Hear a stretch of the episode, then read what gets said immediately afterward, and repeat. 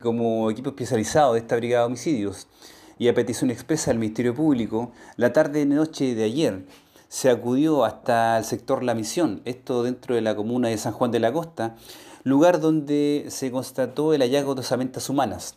Osamentas que de acuerdo al examen realizado se pudo eh, dar como una datación aproximada eh, uno a dos años. No obstante, fueron remitidas al servicio médico legal a fin de que sean periciadas en, profundidad.